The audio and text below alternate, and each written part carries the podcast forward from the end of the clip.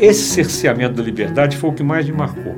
Sabe assim, é, é, e por outro lado, quer dizer, eu fiquei clandestino durante um ano e meio, que eu vivi clandestino, e que é uma, uma sensação muito estranha, essa sensação da, da clandestinidade.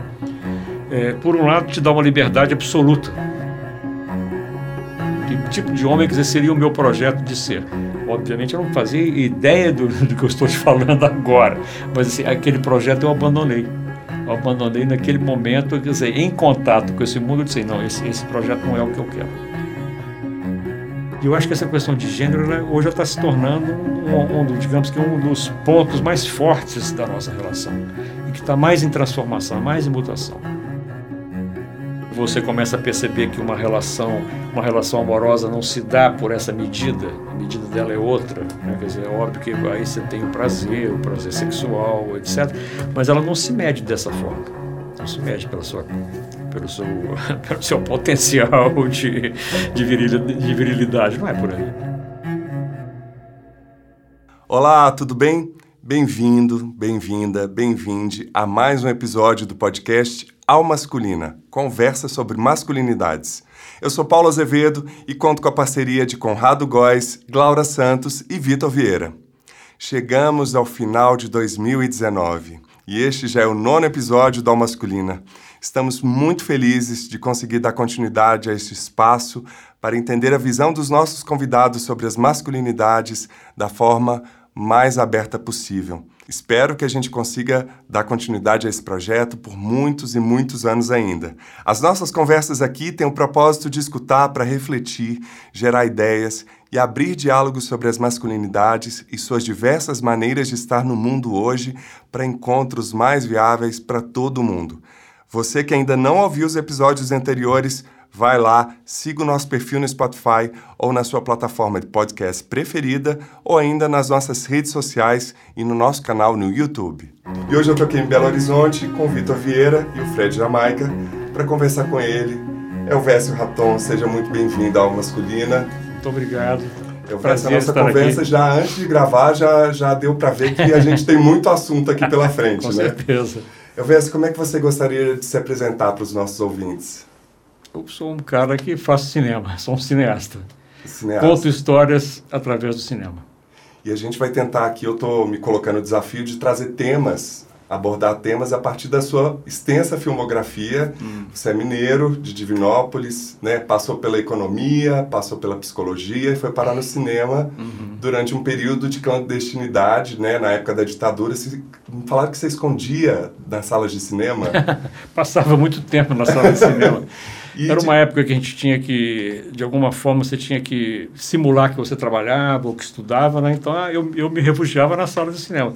Entrava numa sessão às duas e saía às seis. Quer dizer, via duas vezes, até três vezes seguidas o filme, às vezes. Não podia nem escolher a programação, não, né? Não, escolhia, com certeza. e foi aí seu encontro com o cinema, de alguma maneira? Não, não. Já, porque o encontro já tinha sido antes, já desde, desde a o pré-universitário, assim, minha participação em cineclubes, eu comecei a escrever críticas, trabalhei de ator como ator num curta-metragem, tive muita proximidade com isso, sabe? Uhum. Ajudei a, a, criar o cineclube da, da Faculdade de Ciências Econômicas, da FACE. Da UFMG, de, né? Da, da UFMG. Então, quer dizer, eu já tinha uma pré-história no cinema e, na verdade, depois me profissionalizei no Chile. Sim. Quando eu estava exilado no Chile, acabei sendo chamado lá por um amigo que sabia da minha ligação, da minha paixão pelo cinema, me chamou para uma produção, eu entrei para nunca mais sair. E de lá para cá, 15 trabalhos, né? dentre eles O Menino Maluquinho, uhum. é, O Batismo de Sangue, e você é filho de um juiz, de tinha quatro irmãos. Cinco irmãos. Cinco irmãos.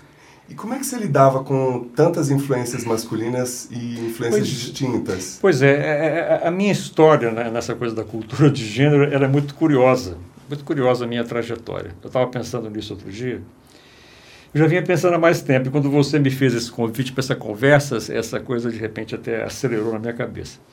Eu, assim, eu sou o quinto filho de uma família de seis. Nós somos cinco homens e uma mulher. Eu sou o quinto homem da história. Nós viemos cinco e depois nasceu minha irmã. Ou seja, eu fui criado num ambiente muito masculino, muito masculino né, com, com, todos esses irmãos e, obviamente, meu pai, minha mãe. E eu fui para o colégio militar. Eu estudei no, no colégio militar. Eu tinha um, um, tio que era general, irmão do meu pai, E eu tinha assim, uma certa atração pela coisa militar, naquela época eu achava bacana, uma coisa do uniforme dele e tal, e resolvi fazer colégio militar. E entrei aos 12 anos no colégio militar, que é um ambiente estritamente masculino na época. Hoje o colégio militar tem mulheres também, mas na época não, eram só homens. Ou seja, então, quer dizer, eu saí de uma família, de uma imensa maioria masculina, e caí num colégio que era exclusivamente masculino. E, e, e assim, essa relação do, do, do imaginário, assim, da, da, mulher num ambiente masculino, como de um, de um, colégio militar, que é um quartel, na verdade, um colégio militar é um quartel. Né? Eu, assim, uma coisa que ficou muito na minha cabeça era, uma, era a seguinte situação se chegava, por exemplo, uma, uma mulher para chamar algum aluno, fosse uma, uma, mãe dele, uma tia, uma irmã, alguma coisa, a, informação chegava para ele assim: Fulano, tem uma puta te esperando lá na portaria.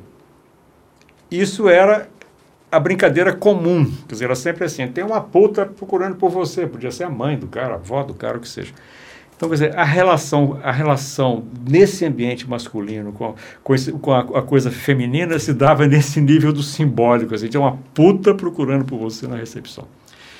Então, é, é, é curioso porque assim, eu cresci nesse, eh, quer dizer, cresci nesse ambiente masculino, fui para o colégio militar e não suportei o colégio militar. Na verdade, assim, quando eu fiz 14 anos, com dois anos, eu falei com meu pai, eu quero sair do colégio. Queria sair do colégio, não aguentava mais o colégio.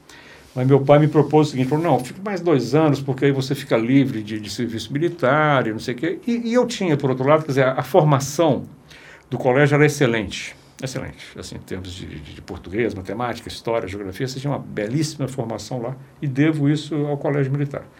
Mas, por outro lado, você tinha toda uma, uma concepção de vida, uma, uma postura em relação à sociedade, essa postura em relação às mulheres, quer dizer, dentro de um ambiente corporativo masculino, como era aquilo ali. Né? E eu fui sair, depois eu saí do colégio, aí eu fui para o colégio universitário, que era um colégio extremamente livre, aí já é, masculino e feminino, né? E engraçado é que eu estou contando isso porque eu tenho quatro filhas. Então, assim, no contraponto assim, a uma família masculina com, com quatro irmãos, que eu tinha quatro irmãos e uma irmã, né, eu passei, hoje eu tenho quatro filhas. É, é curioso como as gerações assim vão, de alguma forma, se, se renovando, né? se, se, se, equilibrando, se fazendo contrapontos de uma a outra. Né? E, e eu acho que eu aprendi muito nesse universo feminino, quer dizer, que eu passei a viver muito, quer dizer, que no meu primeiro casamento, eu tenho três filhas do primeiro casamento e uma filha do segundo casamento no meu primeiro casamento, eu era sempre uma minoria, estava sempre em minoria contra quatro mulheres, e de repente mais uma pessoa que trabalhava na casa, etc. E me acostumei muito nesses ambientes, quer dizer, passei a ter ambientes, a conviver com ambientes majoritariamente femininos. Sabe? Então, assim, eu acho que eu tive uma educação de gênero, ou gênero, muito curiosa na vida pela minha trajetória. O meu pai era um cara que era um defensor assim da ordem, da justiça, é, e, nós, e, nós, nessa época, eh, discutíamos muito, inclusive, pelo fato de que a ditadura passava por cima de qualquer legislação. Né? Arrebentava qualquer legislação. Você, você, se prendia, se torturava, se fechava, se censurava, etc. Né? Quer dizer, atropelando tudo. E, mas meu pai era um amante da ordem. assim. Acho que depois ele se deu muito conta, assim, até a, a partir da minha própria história, é, do que, que aquilo significava, sabe? E, e, os meus irmãos, quer dizer, quando eu, a minha diferença, por exemplo, com o meu irmão mais velho era de 12 anos. Então ele já era um universitário, era um cara que militava na, na, na faculdade de medicina. É, e meus outros irmãos também, o, o outro, o Carlos Alberto, que, de, que depois era, se, é, se transformou num dramaturgo e é, tinha uma, uma, posição política muito forte. Então a gente tinha em casa uma discussão assim, muito intensa sobre isso. Isso eu, desde meus 12, 13 anos, eu comecei a me ligar muito nisso sabe? Não só na coisa política, mas na coisa cultural também. Era uma casa onde se lia muito, a gente, eu, eu, eu praticamente, assim, eu inclusive dormia numa, numa, biblioteca que tinha lá em casa, para como a gente era uma família de né, seis pessoas, assim, não é fácil cada um ter um quarto para si, né? Sim. Então, para ter um quarto, uma forma de dormir sozinho, eu dormia na biblioteca. eu dormia lá onde tinha os livros do meu pai de direito, e toda a coisa de literatura da casa, desde a literatura infantil até os livros da literatura adulta, né? Então eu convivi muito com isso. Eu tinha assim, um, um, ambiente que era muito cultural e muito político ao mesmo tempo. sabe? E eu comecei, eu, eu fui, acabei lendo muito rápido por causa disso, pela minha vontade de ler, de ler história, sabe? Assim, acabei antes dos sete anos eu já estava lendo, sabe? Assim, muito por, por querer ler, sabe? Assim, acho que eu, eu, enchia tanto o saco das pessoas para lerem para mim que nem todo mundo estava disposto o tempo inteiro, né? Eu estava disponível para isso, né? Acabei eu chegando a, a, ler por conta própria, assim, me virando, sabe? E aí uma dessas histórias veio do Essa de Queiroz, O Amor e Companhia, que é uma adaptação do Alves e Companhia, que trata um pouco desses afetos e desafetos, né? Numa época, uhum. século XIX, em que a mulher ainda era muito tratada como propriedade, né? Você já falou que é pai de quatro filhas, né? Uhum. É, como é que elas te ensinam sobre essas mudanças nos comportamentos das masculinidades e o que que do seu primeiro roteiro, ainda o curta Um Crime Tão Comentado, né, que falava de crimes sexuais no Chile, o que que você acha que mudou de lá para cá nessa relação Nossa, com a mudou, mulher? mudou tanta coisa, viu? Realmente, né, nessa época no Chile, que foi esse curta que eu fiz lá, eu escrevi o roteiro e fui assistente de direção. É, o que me tocou muito na época foi a forma em que eram divulgados e eram, e eram expostos na imprensa os crimes sexuais. Mas até na época que eu estava lá, quer dizer, no, nos anos 70, é, se tinha pena de morte e eles estavam, pra, eles estavam condenados à morte. Né? Eles tinham estuprado e matado, matado uma mulher. É, mas assim, nessa, nessas, nessas histórias, no, no, que diz respeito a assim, essa minha relação com o feminino, a, eu acho que vim mudando muito ao longo desses anos. Sabe assim, acho que eu, eu sempre me senti muito permeável às mudanças culturais das épocas que a gente vai atravessando durante a vida da gente. E eu acho que essa questão de gênero ela, hoje está se tornando um, um, um, digamos que um dos pontos mais fortes da nossa relação e que está mais em transformação, mais em mutação. E, e, eu acho que essa coisa do contar histórias, você acaba, de alguma forma, se apropriando do que está acontecendo culturalmente eh, no mundo, é, sabe assim, é, do que tá, a sociedade está passando. E eu acho que nessa minha relação com elas, eu fui mudando muito a minha ótica sabe assim, observando elas e acompanhando.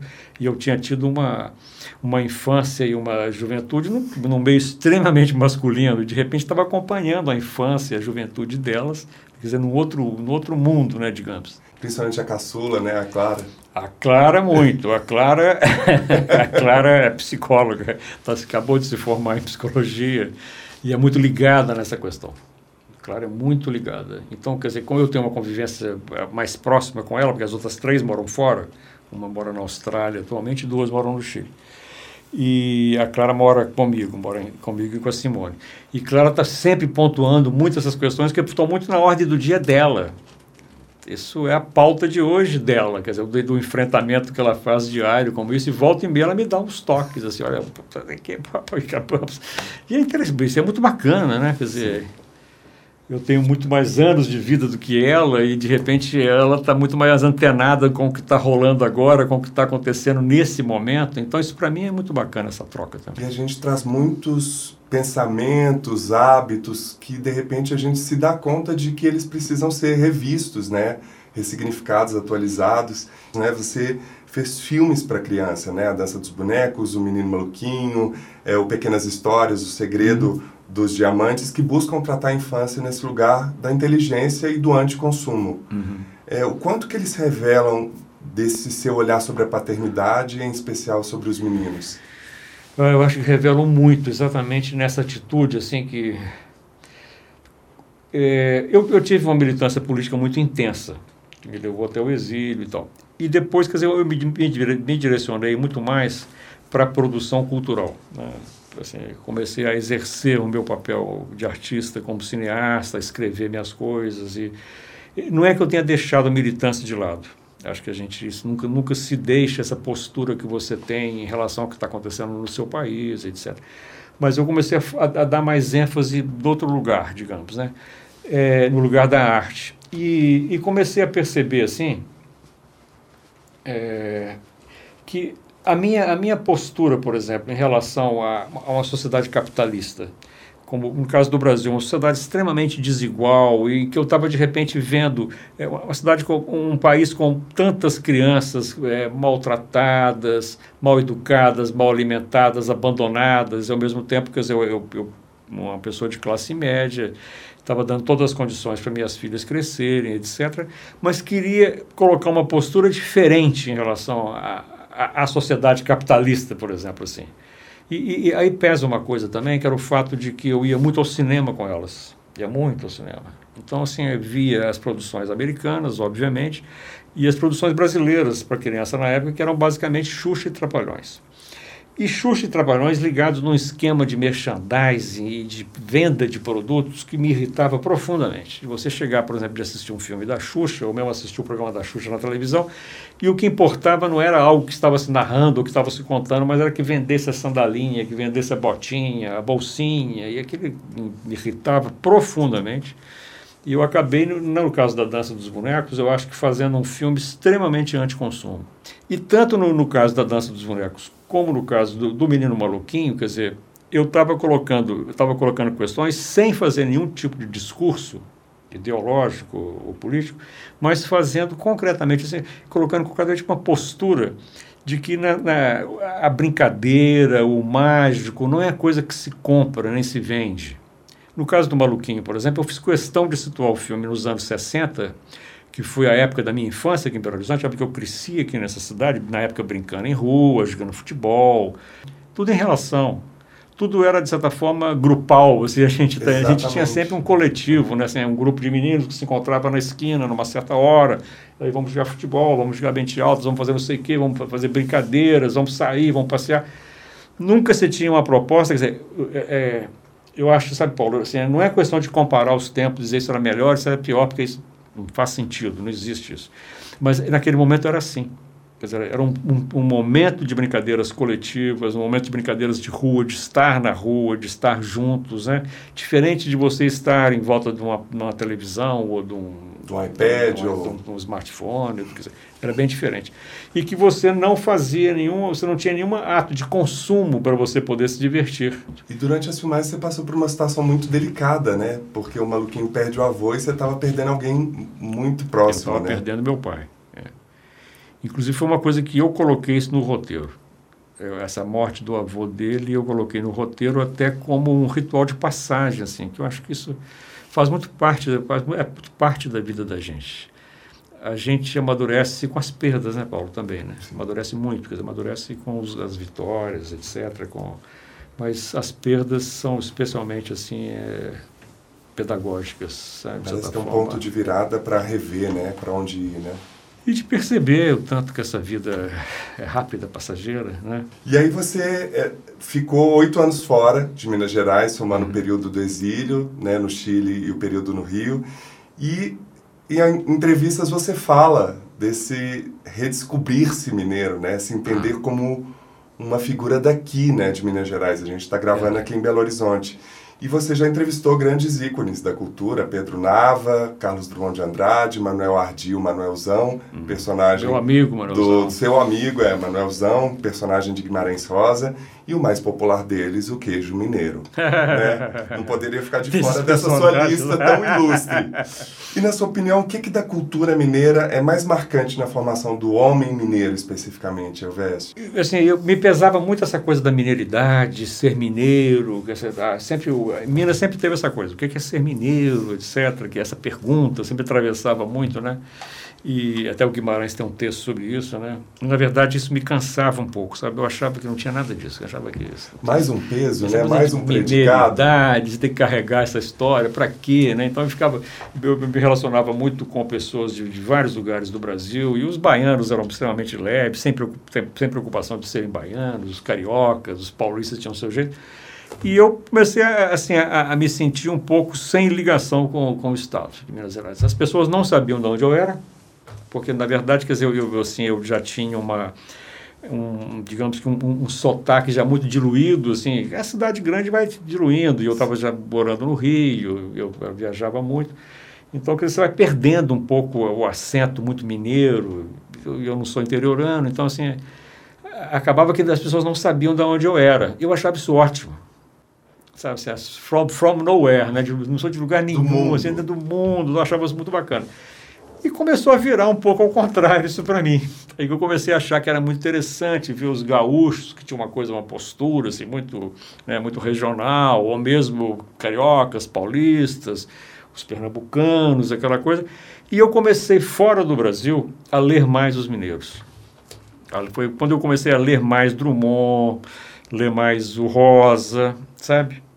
É, e eu sinto isso, quer dizer, e eu comecei a, a perceber assim, o quanto eu era mineiro também, sabe assim, se afastar para se me afastando, reconhecendo coisas minhas que eram do meu pai, que eu projetava, que eram da família, que eu sentia isso extremamente mineiro de repente, sabe? Você consegue nominar o que são essas coisas que Talvez você não é um reconheça pouco, no carioca é um pouco, no chileno. É um pouco inominável, mas assim, é, é, é, eu não sei quem falava, se esse é o Drummond que falava assim dessa coisa abissal do mineiro, sabe? O mineiro tem uma coisa abissal realmente, assim, é, a gente tem um certo, uma certa melancolia, uma certa profundidade, assim, que, que nos diferencia dos outros sabe assim, acho que nos diferencia daqueles que são mais expansivos, sabe, entre os brasileiros mais expansivos, com certeza. A gente, a gente os baianos, por exemplo, somos bem típicos. É eu adoro a Bahia, talvez por isso até.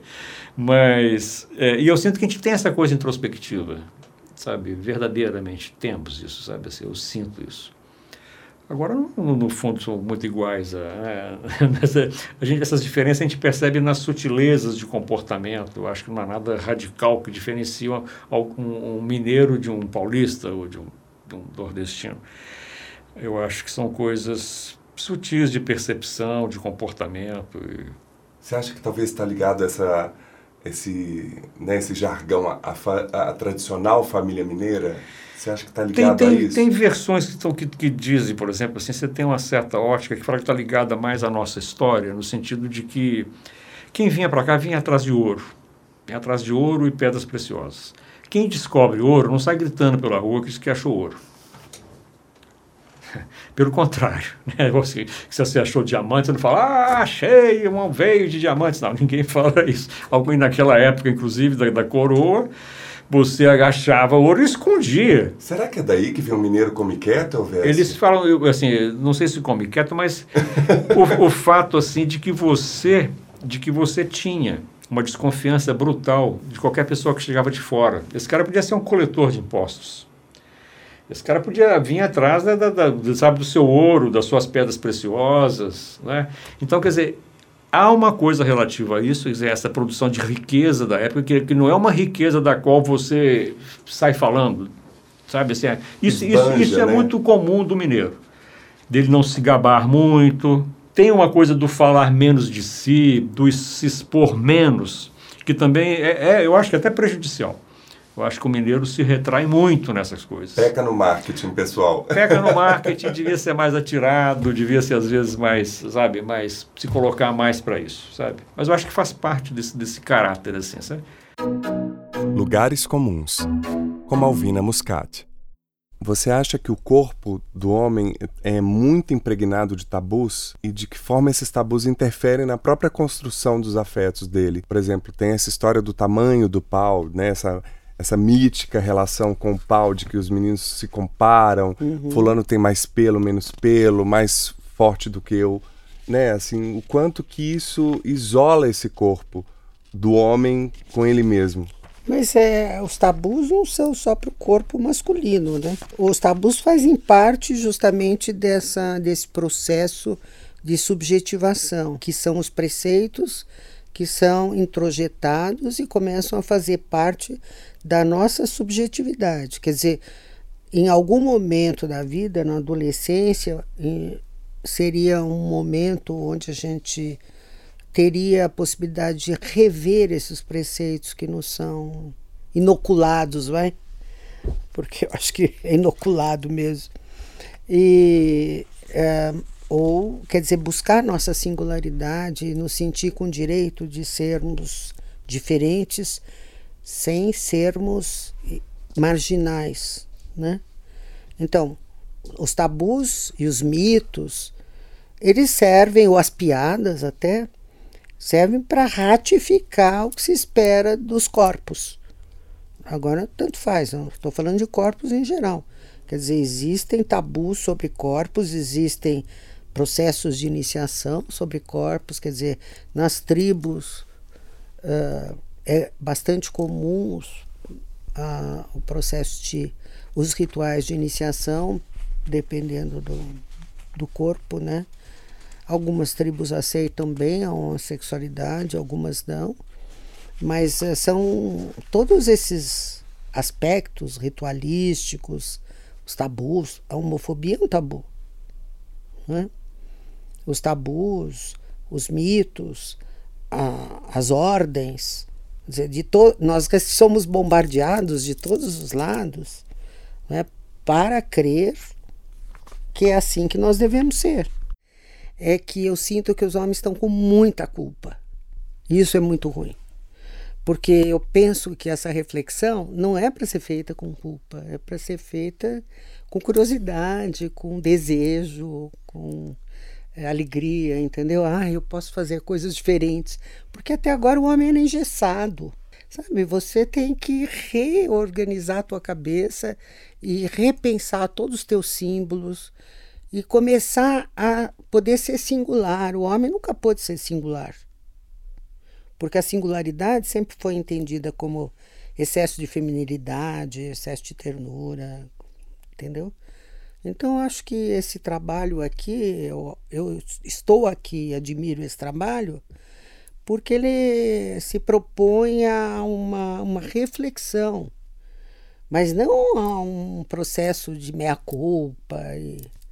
Porque não é por aí que a gente faz as, as diferenças, né? que não é por aí que a gente cresce.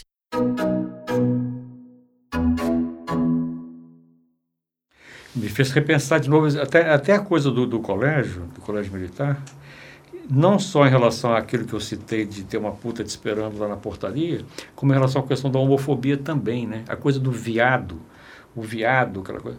Né? E, e eu, eu fiquei pensando assim, é, quando eu me dei conta de que esse, desse ambiente masculino extremamente pesado, né, assim, extremamente ligado a, a, uma masculinidade que se, que se expressa através do músculo, da força, que você tem, você tem muitos desafios físicos o tempo inteiro. Né, e eu era um menino pequeno, franzino, é, e, e, delicado, assim, no sentido de que eu tinha muita ligação com os livros, com a literatura, que era, era o mundo que mais me interessava e não era esse outro mundo entende? Ao mesmo tempo, quer dizer, eu não achava que eu fosse viado, nem achava que, que, assim, que eu fosse que, que eu fosse feminino por gostar dessas coisas, mas eu gostava delas, quer dizer, era diferente a minha, a minha relação com esse mundo. Tanto é que eu acho que a, essa rejeição que eu tenho, que eu estava contando, assim, que com dois anos eu falei, puxa, eu não quero, não quero mais ser militar, não quero saber dessa farda, não quero, sabe assim, é, tem muito a ver com isso com esse rótulo externo. Com a né? percepção né? de, de, de, de que, que, tipo de homens me propunham ser. Que tipo de homem que seria o meu projeto de ser. Obviamente eu não fazia ideia do, do que eu estou te falando agora, mas assim, aquele projeto eu abandonei eu abandonei naquele momento, quer dizer, em contato com esse mundo, eu disse, não, esse, esse projeto não é o que eu quero. E aí, sobre isso que ela acabou de falar agora, você fez uma comédia, O Elixir do Pajé, adaptada de um poema do Bernardo Guimarães, que traz o um monólogo do homem com seu pênis, Exatamente. não mais viril. Como é que o homem pode lidar de uma forma mais tranquila com o passar dos pois anos? Pois é, isso foi ótimo você se lembrar.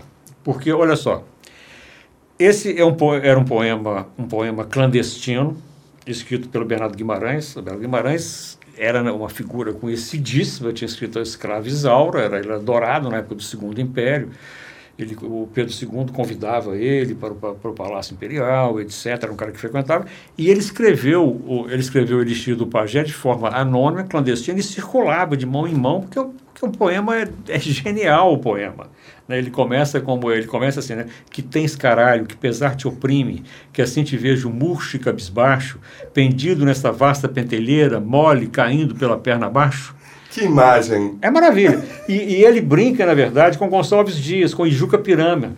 Ele brinca com a métrica do, do Ijuca Pirama do, do Gonçalves Dias, que é, é, Não chores, meu filho, não chores, que a vida é luta renhida, viver e lutar. Ele brinca com isso o tempo inteiro, e ao som das inúbeis, ao som do. Né, brandindo o caralho, batendo com o pé. Então, então ele, vai, ele vai brincando com isso aí, e, e tem uma, uma, uma, uma coisa literária sumamente bem realizada Então esse poema me, me interessou muito. Ele, olha o poema, quer dizer, o, o, cara tem um problema, quer dizer, ele está ele tá impotente, mas chega nas mãos dele um elixir que supostamente foi criado por um pajé que até a morte trepou quantas vezes quis, quis porque usava esse elixir de uma gota, quer dizer, uma, uma, uma gota são 50 dias de tesão. Hoje conhecido certo? como Viagra. o Viagra orgânico e natural seria o do, do pajé. Né? Então, mas de que forma isso também é ridículo? Ou seja, de que forma se ri disso e que a gente ria da própria masculinidade? Como fazer para lidar com isso de uma forma mais tranquila? Isso é inevitável a idade chega para todo mundo. É né? óbvio. É. Né? E a própria questão de lidar com uma sociedade que é falocêntrica e como quebrar isso para que todo mundo viva com saúde, claro.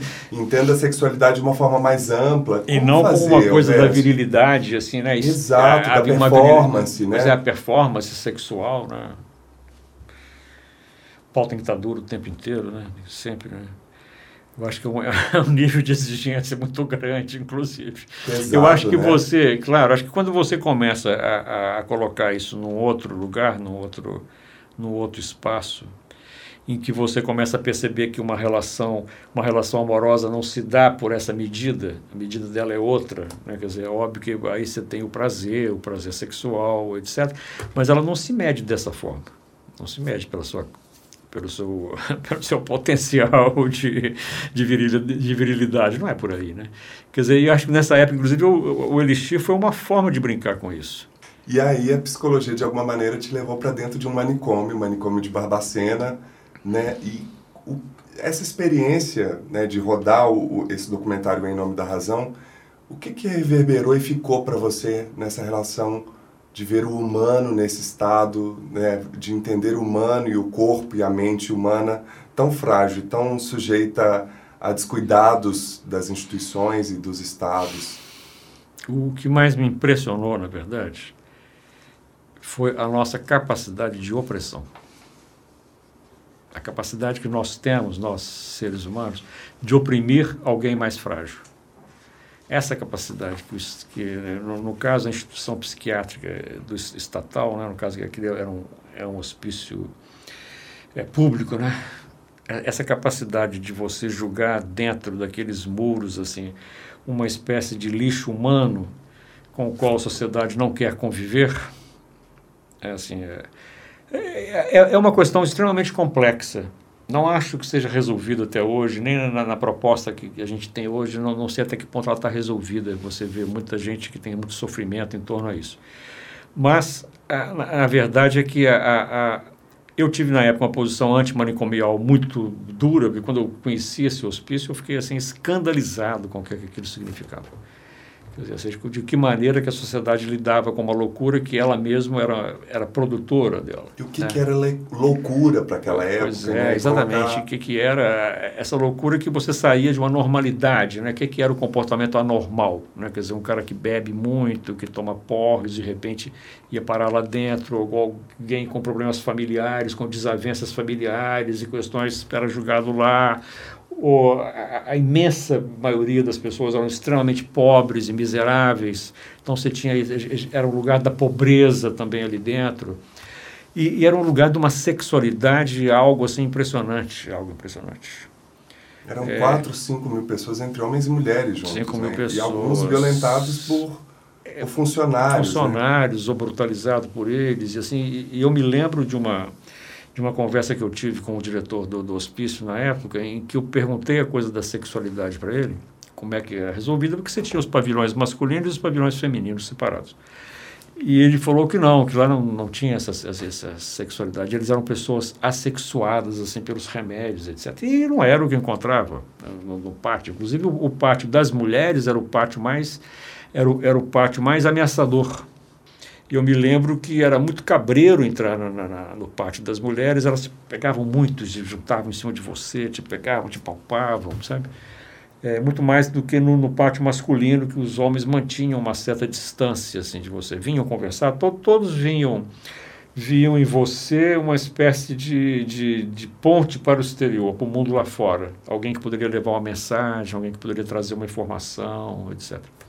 Essa violência imposta pelo É outro. que você vê que de repente o, o enfermeiro pode se transformar num algoz, assim, num carrasco, torturador, assim, de, a partir de um pequeno poder que ele tem sobre aquelas pessoas e que você usa o remédio, usa aquela química para controlar, para dominar, pra, né? é, foi para mim uma experiência muitíssimo forte, muito forte. Até que você faz Uma Onda no Ar, um filme que retrata a história da criação da Rádio Favela, uma rádio pirata de uma grande favela de Belo Horizonte. Ainda existe, Elvésio? Existe.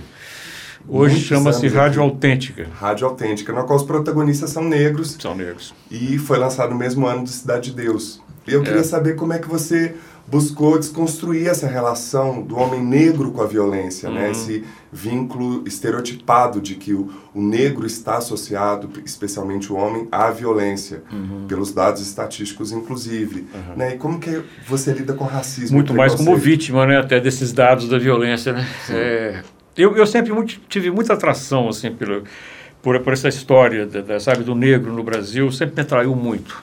A, a- a própria história do zumbi, por exemplo, sempre me atraiu. Eu sempre achei a história do zumbi, assim, maravilhosa como um personagem heróico, assim, sempre gostei muito. E, e, eh, no, no caso da Rádio Favela, a minha, a minha atração veio mais pela criatividade deles, veio mais pelo lado criativo, mais pelo lado artístico deles, sabe assim, de, de gente que fazia rap, que fazia música, que estava ali na favela.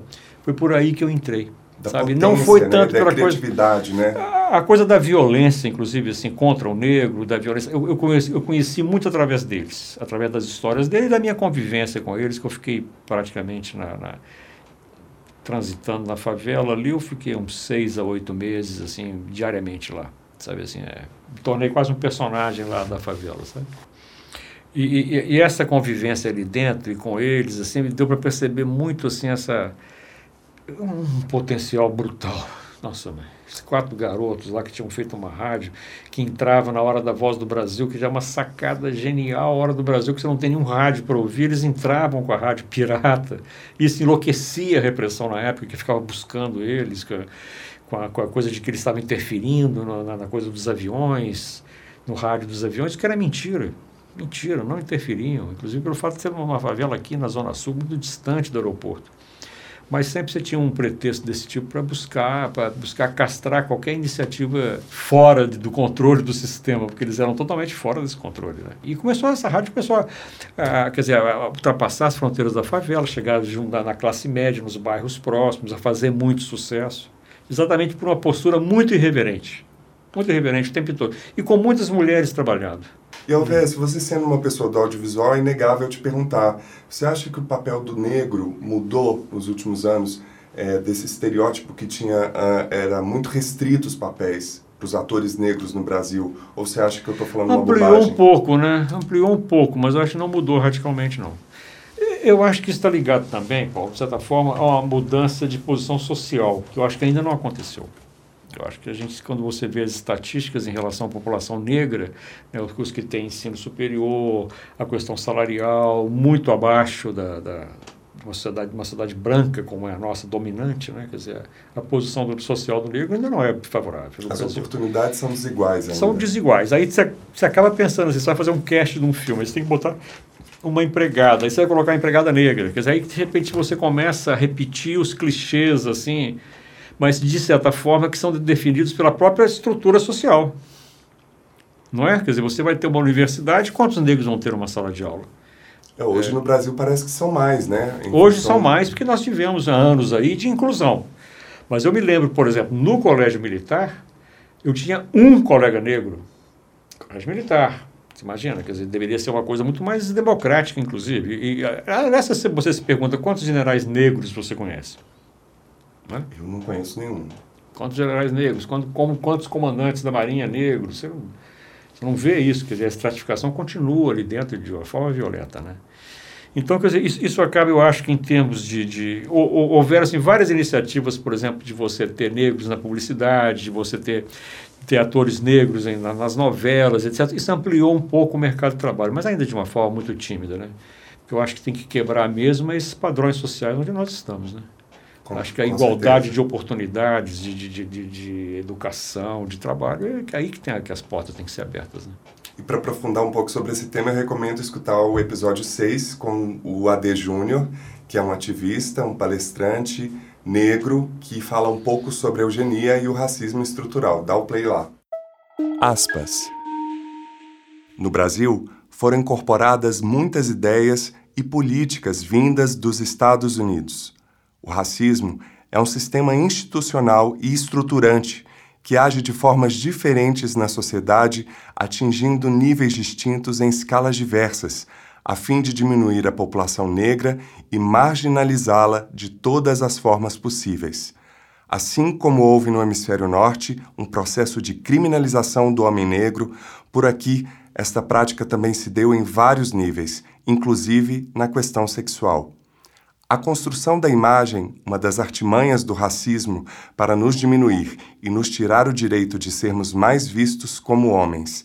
O homem negro, ao olhar do mundo branco, passa a ser somente um pênis, que serve para ser usado e descartado ao bel prazer de quem não nos confere nenhuma dignidade.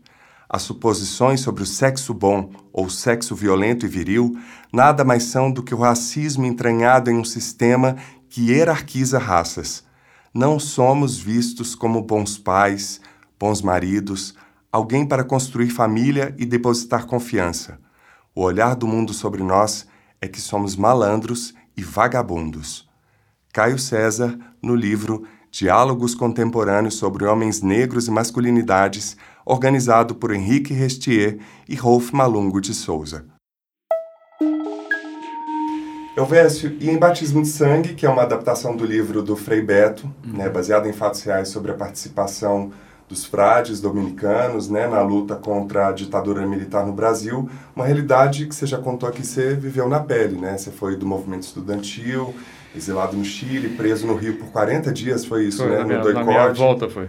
E quais marcas desse período ficaram presentes na sua formação como homem, assim? E como é que você enxerga essa onda revisionista das ditaduras sul-americanas, né? essa relativização dos crimes cometidos pelos regimes militares que governaram a região.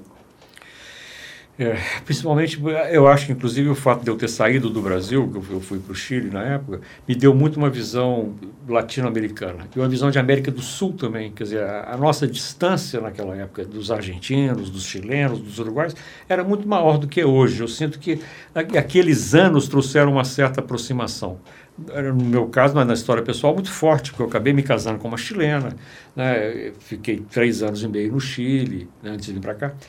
E eu acho que a gente teve uma, uma visão muito mais próxima assim, do que estava acontecendo, inclusive da relação nossa com os Estados Unidos, é, do imperialismo mesmo que a gente vive, que a gente que não era só uma palavra de ordem para você pichar nos muros abaixo do imperialismo yankee, né? Quer dizer, esse era o imperialismo que a gente tinha nos costumes, na cultura, no caso do cinema em especial, e que a gente hoje está vivendo uma situação de novo muito forte. Né? Quer dizer, isso, isso de novo está sendo posto de uma forma muito brutal.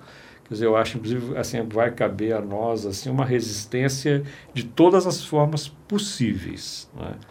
E, e, eu sinto que esse período nos, nos marcou muito. Eu, eu, sinto muito que esse período marcou a, a, questão da censura, do que, que eu podia, do que, que a gente podia ler, do que, que a gente podia assistir, o fato de que você não podia se reunir, você não podia ter grupos, né? Assim, você ter um grupo de estudos naquela época era algo cabreiríssimo mesmo, que já era algo suspeito se andar de cinco, seis pessoas, né? Onde dois ou mais estiverem reunidos. Já era, era poderiam ser subversivos, perigosos, né? Quer dizer, então, esse cerceamento da liberdade foi o que mais me marcou sabe assim é, é, e por outro lado quer dizer eu fiquei clandestino durante um ano e meio que eu vivi, vivi clandestino e que é uma, uma sensação muito estranha essa sensação da, da clandestinidade. É, por um lado te dá uma liberdade absoluta. Eu estava eu tava com documentos falsos eu estava circulando num lugar onde as pessoas não sabiam que eu era era Clemente eu, hein qual era o Clemente era meu nome interno, assim, mas de documentos eram outros, outros nomes. o seu nome de guerra não era o nome, nome que você tinha nos documentos. Então, na verdade, você acabava tendo dois, três nomes, né? Que você tinha um documento falso, etc. E eu acho que, por um lado, te dava uma grande liberdade, e, por outro, uma sensação de que você não, de não pertencimento a nada, sabe? Você não estava situado em lugar algum, né? Quer dizer, eu não estava numa escola, eu não estava trabalhando, Quer dizer, eu estava fazendo uma militância de algo que eu acreditava que iria mudar essa situação. Mas, na verdade, você ficava pairando, assim, fora dessa, da, das relações sociais, né? Você sofreu alguma violência psicológica ou física? Quando, quando voltei, sim. Eu fiquei lá no doicode do Rio, né? Fiquei 40 dias lá. Eu, voltei, eu fui preso em dezembro de 73, 27 de dezembro. E eu fui preso no momento em que a, a, a tortura física do espancamento, do, do, choque, eles tinham parado com ela. Eles estavam aplicando o método irlandês, que os ingleses aplicavam na Irlanda, que era prender a pessoa nua dentro de uma geladeira, uma chamada geladeira, que, ou uma cela completamente negra, ou uma cela completamente branca, cubículos, cubículos. Eu fui enfiado numa cela dessa, na noite que eu cheguei, sem roupa, você fica nu é, no dia 27, e eu vi a passagem, do, a primeira passagem do tempo que eu vi foi a, a virada do ano. Eu fui ao banheiro, e quando eu fui ao banheiro, eu escutei os foguetes estourando. Eu falei, porra, é ano novo. E eu perguntei ao carcereiro, ele desconversou, não, não, quis me responder, mas eu concluí que era ano novo. Sabe assim? Então, assim, é isso de te privar do tempo, deixar sem roupa, e, sabe, barata pra cacete aquele negócio. Eu não apanhei fisicamente, nesse momento não, mas fiquei, por quê? Fiquei uns 15, 18 dias preso assim, nessas circunstâncias. Né? E seu pai chegou aí no aeroporto como juiz? Como... pai chegou, eu, eu, eu disse no início assim, de que eu acho que isso, a minha situação pessoal mudou muito a cabeça dele, porque quando eu estava, eu, eu, eu tinha sido condenado no Brasil a um ano e meio de cadeia, um ano e meio de prisão. Eu era menor o tempo de, de, o tempo de prescrição da pena, se você é menor na época, é o dobro. Em três anos a minha pena prescreveu. Eu não cumpri a pena. Eu fui, dizer, fui condenado à revelia, continuei clandestino, da clandestinidade eu saí para fora. Nos três anos minha pena deixou de existir. Quando houve o golpe no Chile, o golpe do Pinochet, eu estava já pronto para sair para a Europa.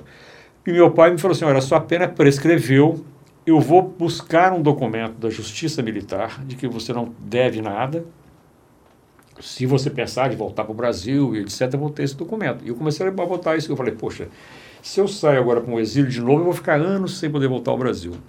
Então, de repente, tem esse documento, eu vou me apoiar nele. Meu pai foi com esse documento para o aeroporto me esperar e não me viu sair, né? Porque eu fui preso na pista da, da do aeroporto. Os caras me prenderam na descida, eles afastaram o avião, o avião parou para fazer coisa, me, me, me prenderam no pé da escadinha do avião. E ele não, e ele não, não me, ele, nem ele nem meu irmão que estava com ele me viram.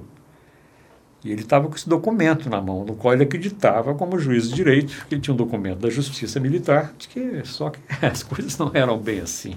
Né? Cá entre nós, que são as masculinidades? com certeza não era aquilo que eu comecei a aprender de pequeno, que foram inoculadas desde pequeno, sabia? Mas ao mesmo tempo, assim, é, ganhos muito grandes ao longo desses anos de perceber assim o quão amplo isso é e o quanto cultural ele é todo o tempo.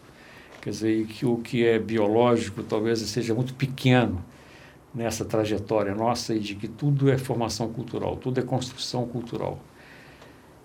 E experiências pessoais, né? Quer dizer, eu fico pensando hoje assim, é, no que eu compartilho de coisas concretas assim, se antes um homem não era um cara feito para dividir tarefas domésticas, por exemplo, pegar algo muito pe pequeno, assim, mas muito próximo do cotidiano, porque o homem era para chegar em casa e ter um prato de comida esperando ele, a cama pronta, a casa limpa, né, e uma mulher esperando ele em casa. Isso mudou muito. Né? Eu hoje, por exemplo, eu gosto muito de compartilhar as coisas, as coisas domésticas. Faço isso com prazer, por exemplo, do que foi um aprendizado ao longo desses anos.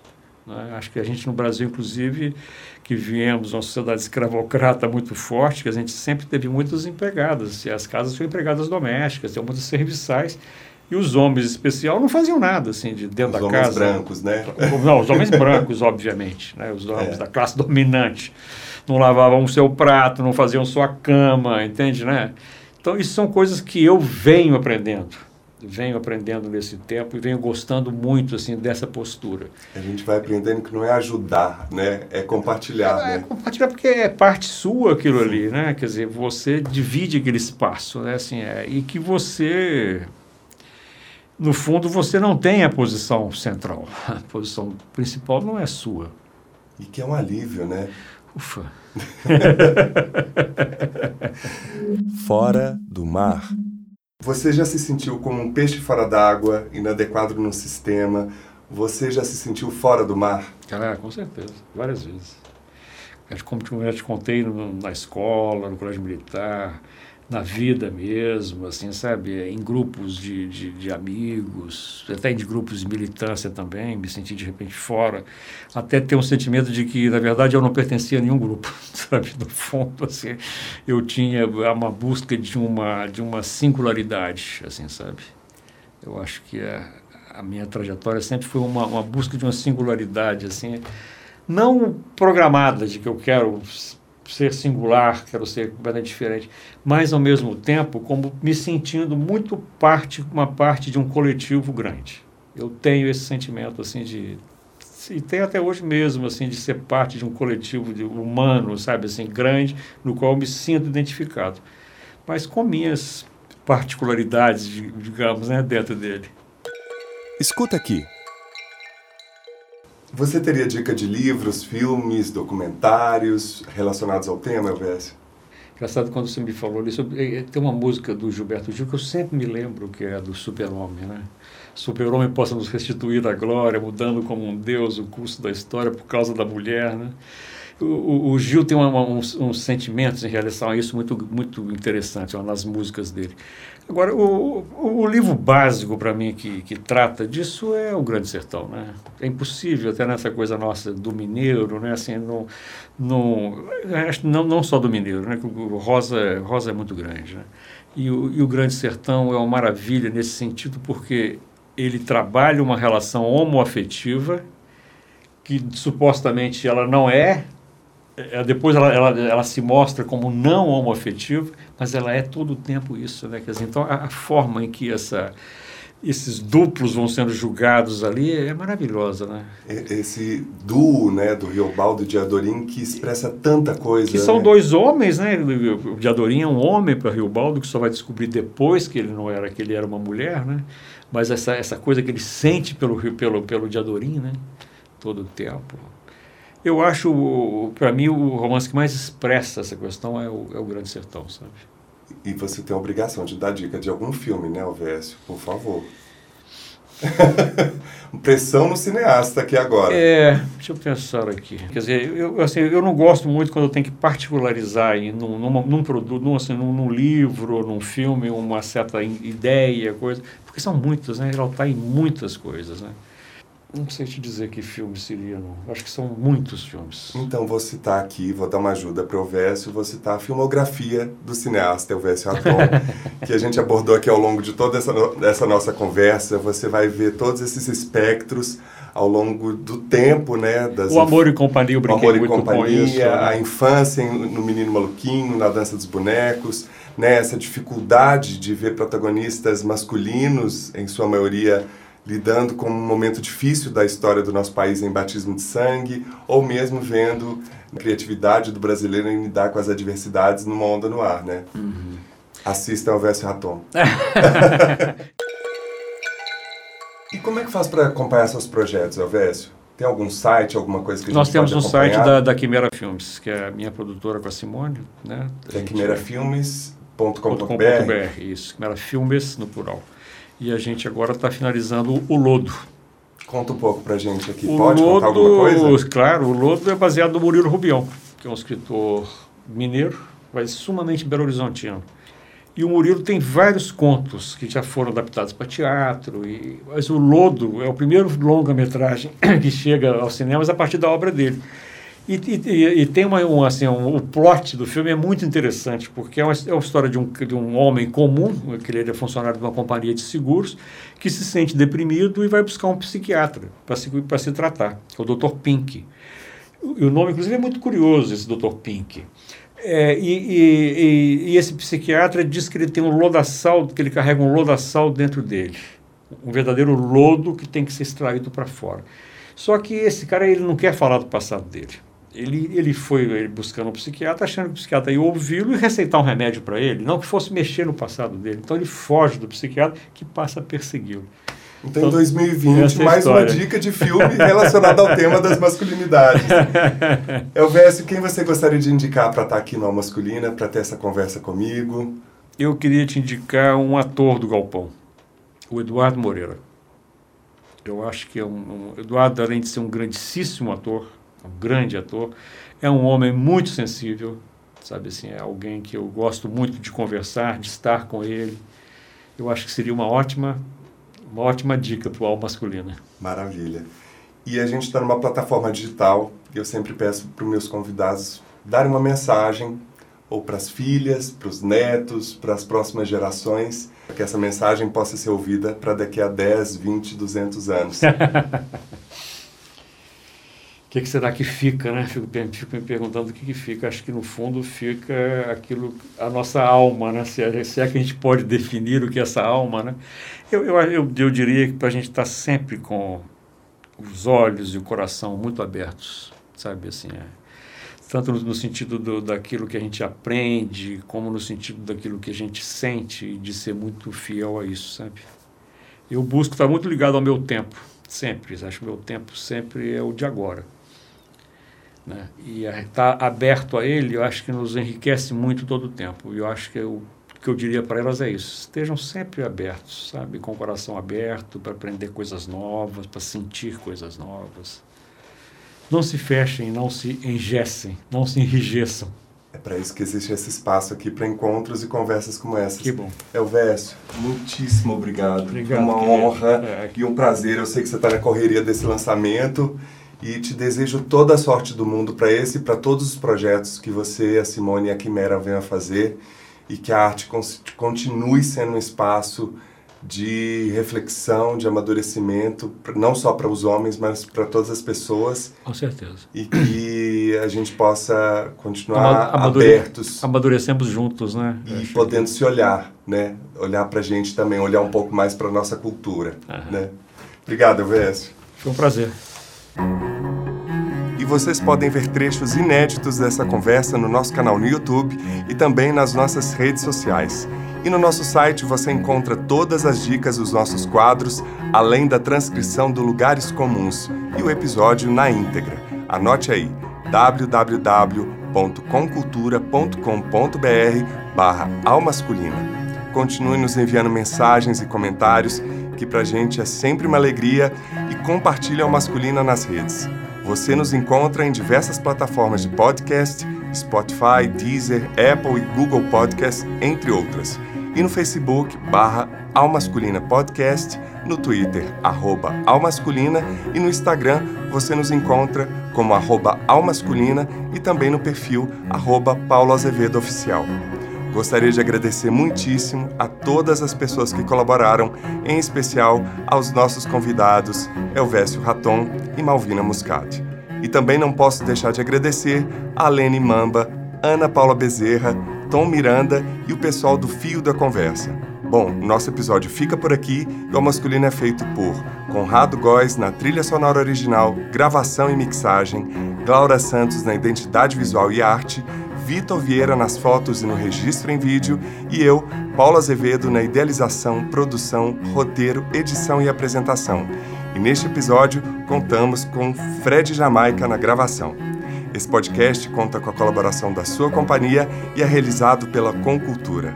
E você que nos deu prazer da sua companhia até aqui, muitíssimo obrigado, um ótimo final de ano e que tenhamos mais espaços para conversas, para aprendizados e encontros e até 2020 com o nosso décimo episódio com os melhores momentos do Al Masculina. Até lá!